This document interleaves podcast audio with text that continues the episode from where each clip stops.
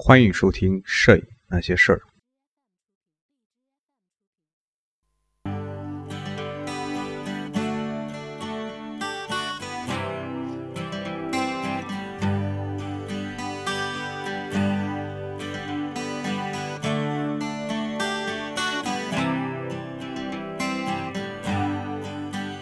有一张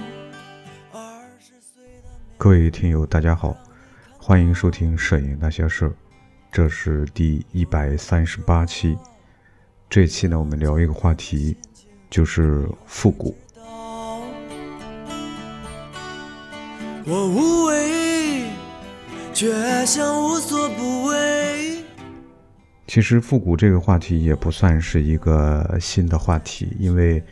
这个事情好像貌似现在来看的话，尤其是在摄影这个领域，就相机这个问题来说的话，好像很多很多很多厂商都推出过复古的相机。当然，我们今天聊的话，不仅仅是聊复古相机这个话题啊，就是我们会包括一些其他方面的生活领域，包括其他方面的。呃，那么首先我们还是从从嗯相机这个来说起啊。嗯，不光是照相机，其实我们简单的来看的话，就是说照相机，然后还有呢，就是从整个拍摄的方法、理念啊，包括一些呃技术啊等等吧，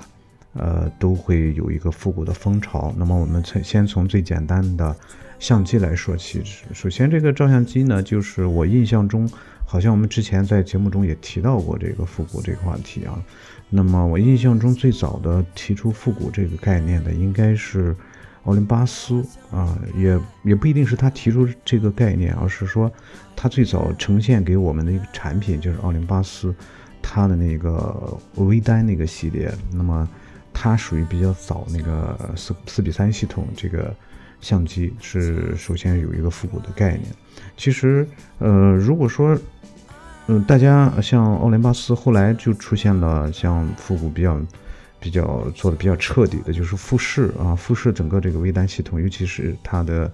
一些高端的微单，那个复古的形象、复古的这个外观是很彻底的。啊，如果说是呃奥林巴斯和呃这个。嗯，富士他们在做复复式复古的话，包括松下，但松松下有个问题啊，就是他在胶片时代，他好像没有做过相机啊，所以他这个复古好像无从谈起啊，只是只是在样式上去做一个复古啊。那但是奥林巴斯和呃这个呃富士呢，他们之前是在胶片时代一直是手动时手动机时代一直是做在做相机，所以他们这个复古复古呢是。感觉上是很很正常的啊，呃，但是呢，有一个厂商是比较特殊的，啊，我们也不知道他是是一直没有，呃，一直是在做复古啊，还是一直就没有没有变现代过，那就是徕卡，因为徕卡它整个那个外形，它的整个呃，从胶片时代一直到它的数码时代，它的这个外形。啊，最经典的这个机器，最主流这个机器，这个系列 M 系列的话，它的外形好像改变是不是很大的？那么除了就是从胶片到数码，整个它加了一个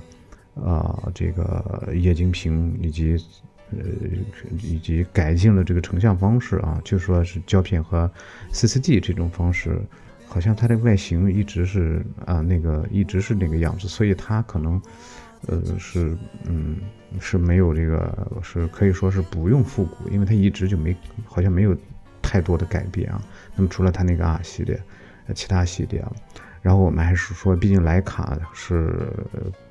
那个是属于少数人的一个玩具嘛，啊，然后我们还是说这个相机啊，那么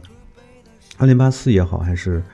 呃富士也好，还是松下也好。那么他们做在做复古，其实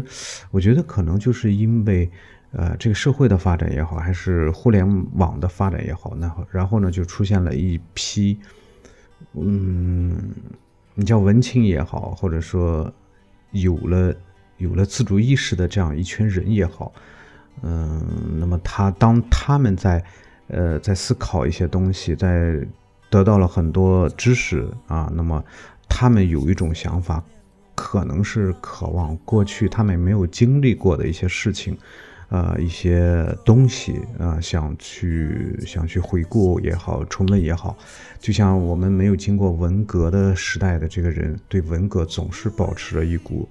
一股这种好奇。那虽然那是一个非常可怕的时代，但是我们总觉得那那那那个时代也也挺神秘的，所以很很想去了解，包括。啊，知识分子下乡，那个知青那个时代，虽然知青每一个知青回忆起那个时代，都感觉那确实是一个不堪回首的时代啊，特别苦。但是作为呃作为当下的很多呃所谓的文艺青年的话，对那个时代确实，尤其是那个时代出现了很多大师，确实有有一点向往的，所以不自觉的就会可能会产生一种这种对过去的怀念，那么演变到现在呢，就变成了一种。我们说叫复古情节，而作为厂商啊，那么作为商人，嗅觉非常非常灵敏的这些商人们，他可能会抓住这个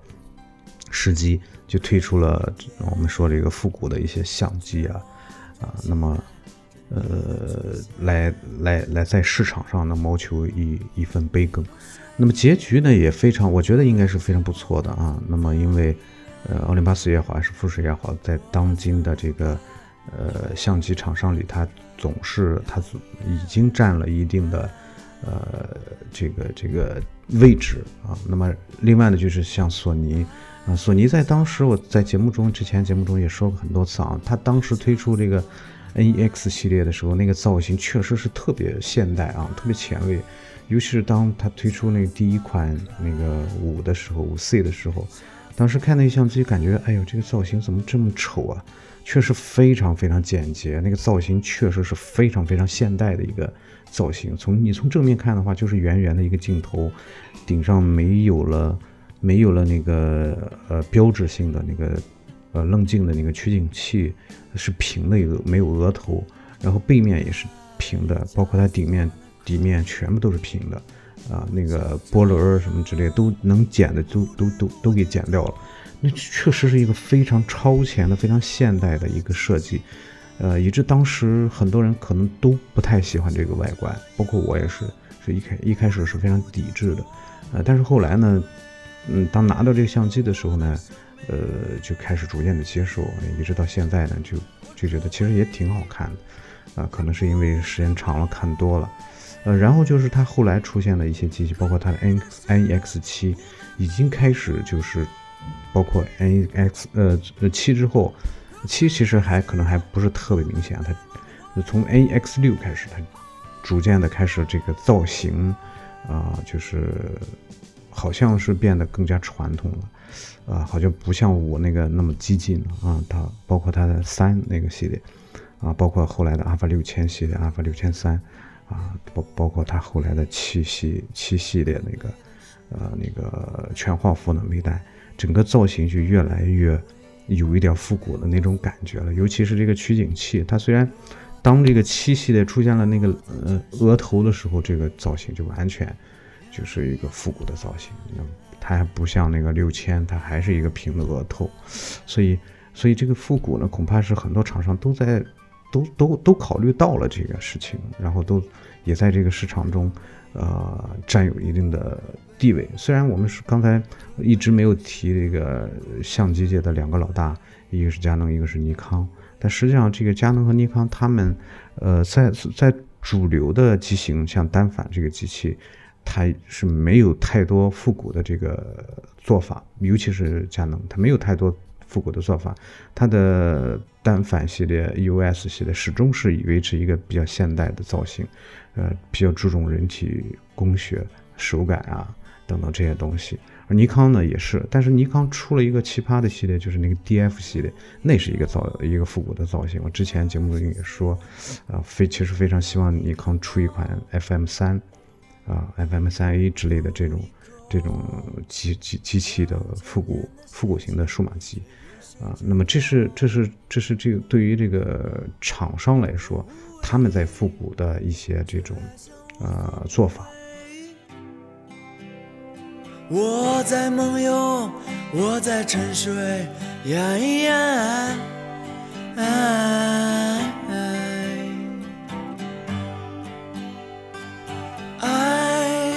just wanna cry. I just wanna cry. I just wanna cry. I just wanna cry. 然后我们来说一下，作为呃摄影者来说的，说一下这个从摄影者这个角度来说一下这个复古啊。首先就说以我个人的经历来说，其实我有一段时间也是非常怀念复古，非常怀念那些老相机啊。虽然我在大学时代，嗯，学摄影的时候，那个时候就是用的完全手动机器，不是自动对焦。包括我们班里所有同学，没有一个人用自动相机的。那那个其实原因很简单，不是大家不想用，而是因为那时候确实买不起，所有人都是买的这个。最好的一个机器，美能达的机器，大多数都是用的凤凰或者是海鸥的机器。那个机器，那些机器全部都是纯手动的，手动对焦、手动变焦，然后啊，这个过片儿啊，包括嗯测光等等这些，全部都是手动。呃，那么那那个时候其实还并不知道有自动相机 这回事儿啊。啊，只是呃知道傻瓜相机啊，感觉这个傻瓜相机还是挺高级的，确实挺傻瓜的啊，甚至对焦甚至变焦都可以，都可以用用自动电动来完成了。呃，所以所以对这个嗯手动相机，其实我嗯学学了学习的过程中用了手动相机，他后来买了自动相机，就一下子感觉哎呀这个自动相机真是真是太牛逼了。啊，那么尤其是自动对焦这个事情，感觉哎呦，以前的时候用那个烈相屏要对来对去，对来对去，呃，生怕对不准，然后还呃非常慢。你要抓拍的话，几乎就是除非用超焦距啊，否则的话就确实非常困难。拍一张照经常是让人等的不耐烦，呃，所以当这个自动对焦出现之后，感觉哎呦，这个确实是太牛逼了。而当这个当这个。佳能的眼眼控对焦的时候，哎呦，这个简直就是高科技啊！但之前节目也说过，后来这个眼控对焦给佳能给打入冷宫了，一直没在没有在使用啊。嗯，所以那个时候一直是在，一直就觉得这个手这个自动相机就很好了，虽然也是胶片啊。嗯，那么直到后来数码相机出现了以后，那时候就是每天都在想，有一台数码相机该多好啊！那个时候其实原因很简单啊。也是因为经济的问题，就是胶片你玩不起啊，胶片太贵了，一个一个彩色胶卷二十多啊，只能拍三十六啊，那好的三十八张啊，而一个一个一个黑白卷的话，大概要五块六块左右，那么好一点还会更更贵一些，一个翻转片最便宜的翻转片也要三十三十多块啊，四十多块都很正常，然后你再冲洗。就翻转片冲洗二十块钱，你要拍一支拍一支翻转片，大概这个成本就是六十块钱左右，所以真的是玩不起啊啊！所以这个那时候就特别渴望，希望还有一台数码数码相机，尤其是数码单反相机，那个那多好啊！呃，后来买数码相机，买数码相机虽然解决了这个胶片问问题，但是它手感包括对焦速度等等。一直是肯定没有没有数码单反好嘛，就一直渴望有数码单反。但有一天终于是买到了数码单反，啊，也用上了数码单反。但是在用过一段时间之后，啊，就是那那股新鲜劲过去之后，就发现还是开始怀念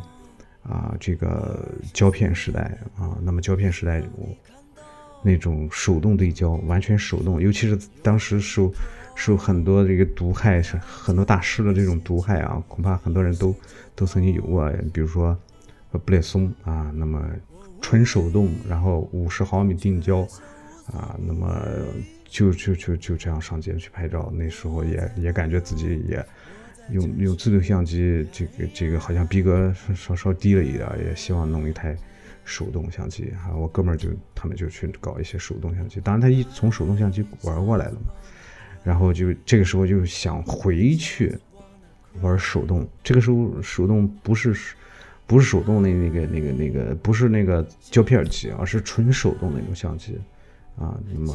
那个那个时代那个时候就是基本上看不到，基本上不会再用佳能的那个手动相机，那个 FD 卡口的，因为它那个卡口不通用啊，所以基本上玩大家玩胶片的是。手动胶片都是玩那个尼康的那个系列啊，然后就是 F 经典的 FM 二、FM 二 A、FM 三、FM 十等等吧这些机器啊，那么要享受手动对焦的感觉啊，那么呃镜头也是那个，比如说套头三五七零啊这种。到后来呢，就是逐渐开始用一些手动的二八呀。呃，三五啊，五十毫米的这些这些个镜头，确实是，嗯，胶片这个这个东西吧，就是说那是一种复古情节。那个时候，呃，当然前提是，呃，呃你还是买不起，还是玩不起这个彩色和这个这个翻转片。那时候就是，呃，开始还是这黑白自己冲自己洗啊。那么那个纯粹就是玩，真的就是玩。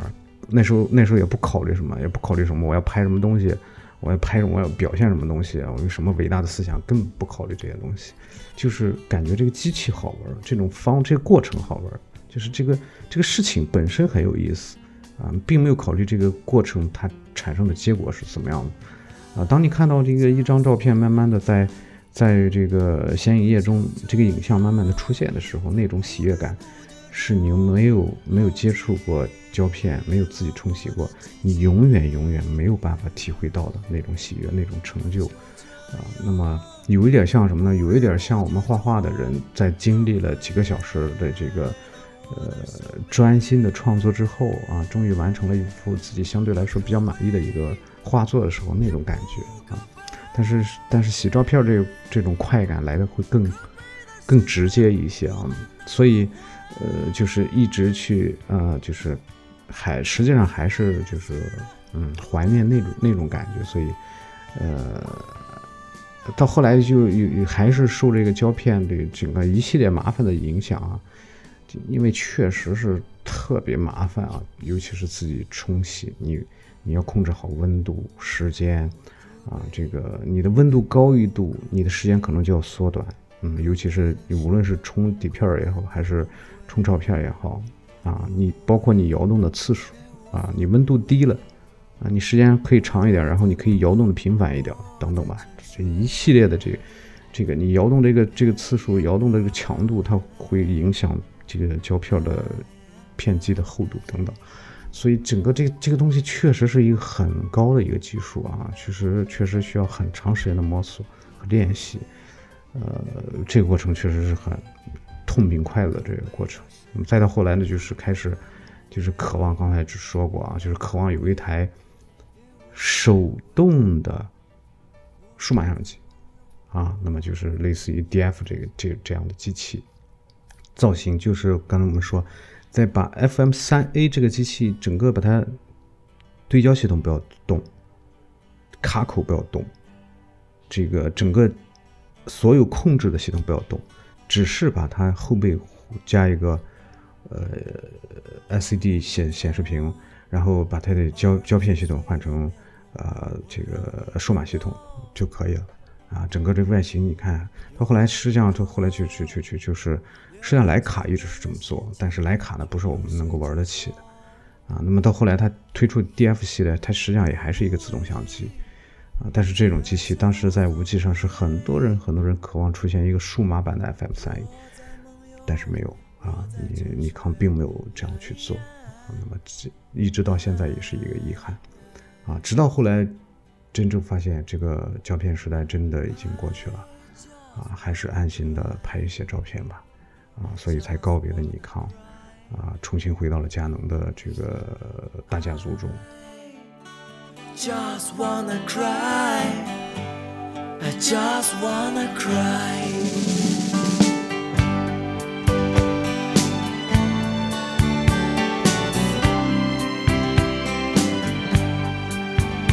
每一天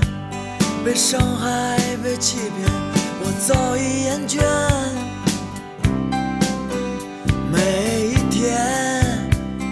在绝望中期待着你的出现除了刚才我们所说的相机的复古之外呢，呃，实际上有一些呃，有一些摄影人也好，或者说有一些发烧友也好，有一些玩家也好，他们也在做这个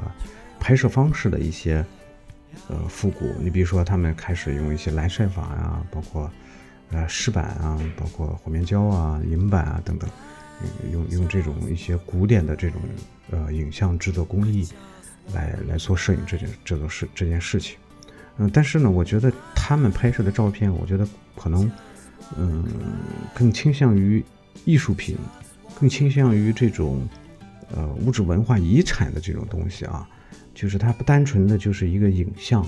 啊，它的这这这种工艺，就像我们说一个一个一个什么样的制作方法啊，比如说二胡的制作方法，一个制作工艺，一个纯手工的制作工艺，那么这个工艺系是是是作为一个遗产而保留下来啊，无论是过去的这些个就是已经被淘汰掉的这种方法。那么现在很多人就又回回过头来去搞这些东西，那么那么这个就是一个呃在在在拍摄方式上，呃在工艺上的一种复古，啊这个恐怕也是呃呃普通人玩不了玩不起的，因为因为这个这个过程它本身也是一个很复杂的过程，呃但是呢它现在确实是呃有一部分人去是是在这样去做。啊，所以这个也属于一个复古的这样一个一种情形，啊，呃，那么包括现在这个数码时代已经占绝对主流的这样一种情况下，还是一部分人在喜欢在玩胶片，啊，在拍黑白。那么黑白本身其实我觉得，它实际上也是一种复古，啊，我们之前对黑白讨论了很多，啊，做节目也做过一些，就是，啊，我觉得普通人不要去做黑白这个事情。因为你你你要明白，你你做黑白是为了什么？你是单纯喜欢黑白的这种这种呈现方式啊，它的影调、它的层次啊，还是还是只说黑白照片它的逼格更高一些啊？它感觉感觉会会那种那种符号化的那种能力会更强一些，会掩饰你片子的你照片的很多内容上的这种欠缺啊。如果是这后者的话呢，我觉得你真的没没有必要去。做黑白这件事情，与其这样的话，与其是走这种所谓的捷径的话，那还不如潜心的去研究一下摄影本身。我应该拍什么？我想怎么拍？或者说对，去看一些书也好，听一些讲座也好，啊，去加深你对摄影的理解，你对艺术的理解，而不要去做这些个，呃，这这些个形式上的黑白。但如果你是说我要做艺术上的黑白，你比如说我要拍一个唯美的风光。像埃塞尔亚当斯那样拍一个影像非常非常层次非常丰富的这样一个黑白影像去做一个这种东西的话，那你可以完全可以，无论是你胶片也好，还是大画幅、中画幅，还是用数码也好，都没问题啊。那个那个，如果是数码的话，那么就是看你后期 PS 的功夫和输出后期这个输出设备的这个这个这个档次啊，这个。质量啊，最终输出的效果怎么样？而如果你是做胶片的话，那么就看你对前期曝光的控制，以及对胶胶片的冲洗，对照片的冲洗的这个纯工艺的手法怎么样？所以这个这个这个是要，呃，这个顺带说，就是需要需要去做区别的，做区分的。那么这是我们刚才所说的，这些都是关于摄影界，我们所有与摄影有关的一个。关于复古的一个一个一个情况吧。每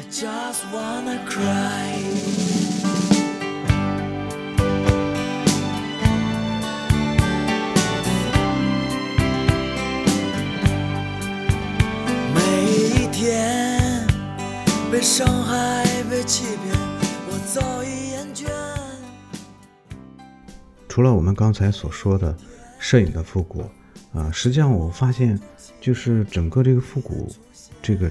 它变成了一股潮流，它一直充斥着我们生活的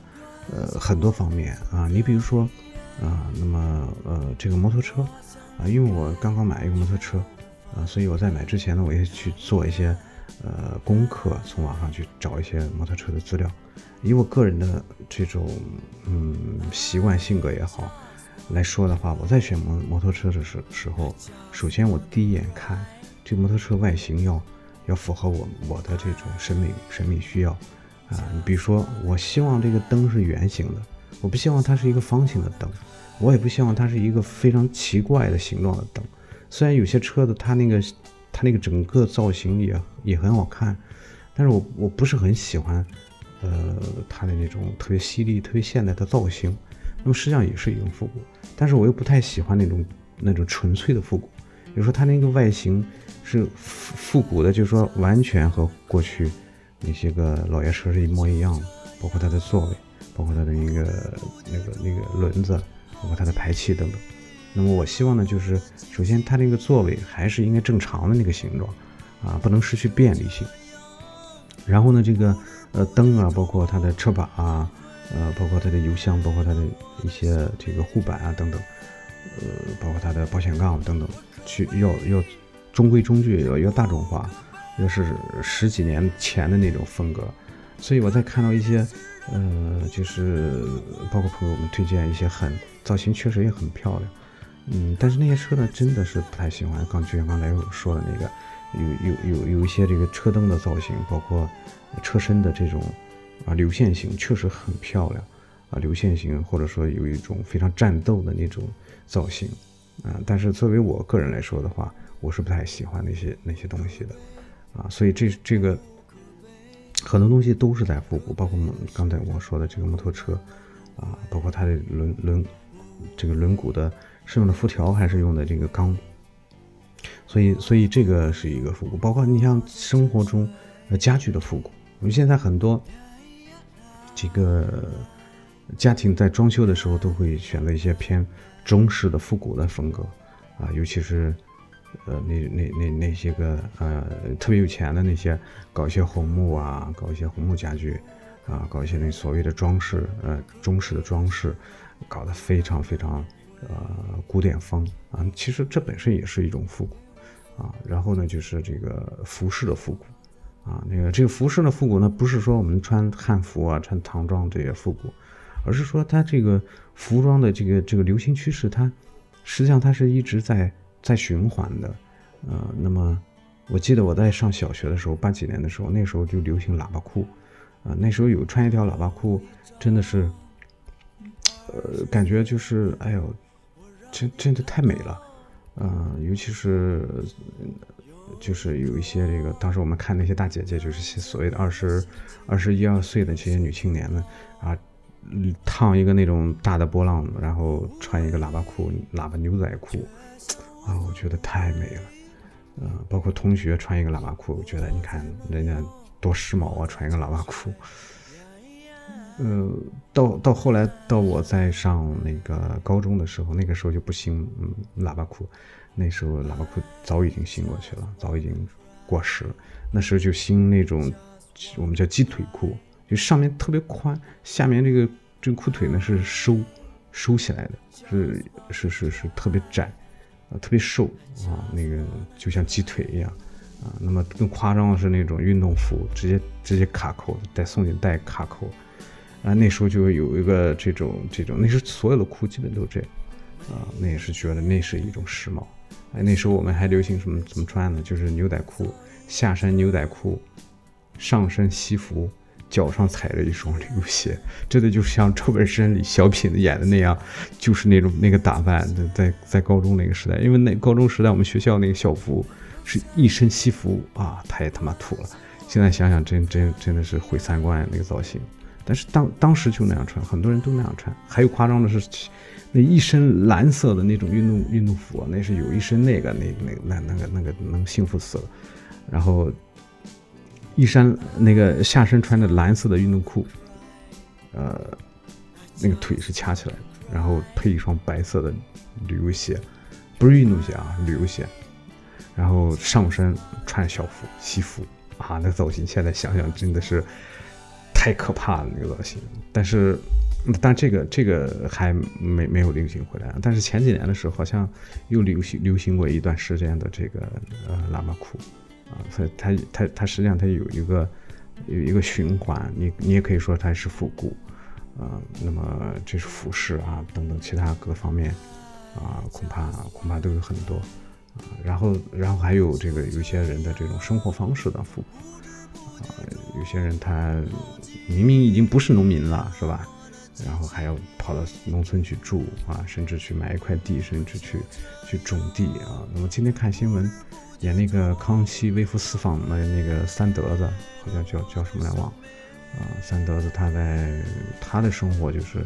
跑到深山老林里去隐居，包了一个山吧，好像就是养鸡，就回归了那种采菊东篱下，悠然见南山的那种田园式的那种生活方式，其实也挺让人羡慕的。这个其实也是一种复古。